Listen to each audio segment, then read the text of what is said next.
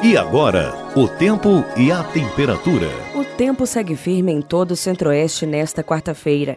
A temperatura estará elevada na parte da tarde. Poucas nuvens se formam no céu e a umidade do ar fica baixa entre o começo e a metade da tarde. Não há previsão de chuva em Goiás, Mato Grosso do Sul e Mato Grosso. A temperatura mínima será de 12 e a máxima de 36 graus. A umidade relativa do ar fica entre 20 e 95%. As informações são do Instituto Nacional de Meteorologia. Isabela França, o tempo e a temperatura.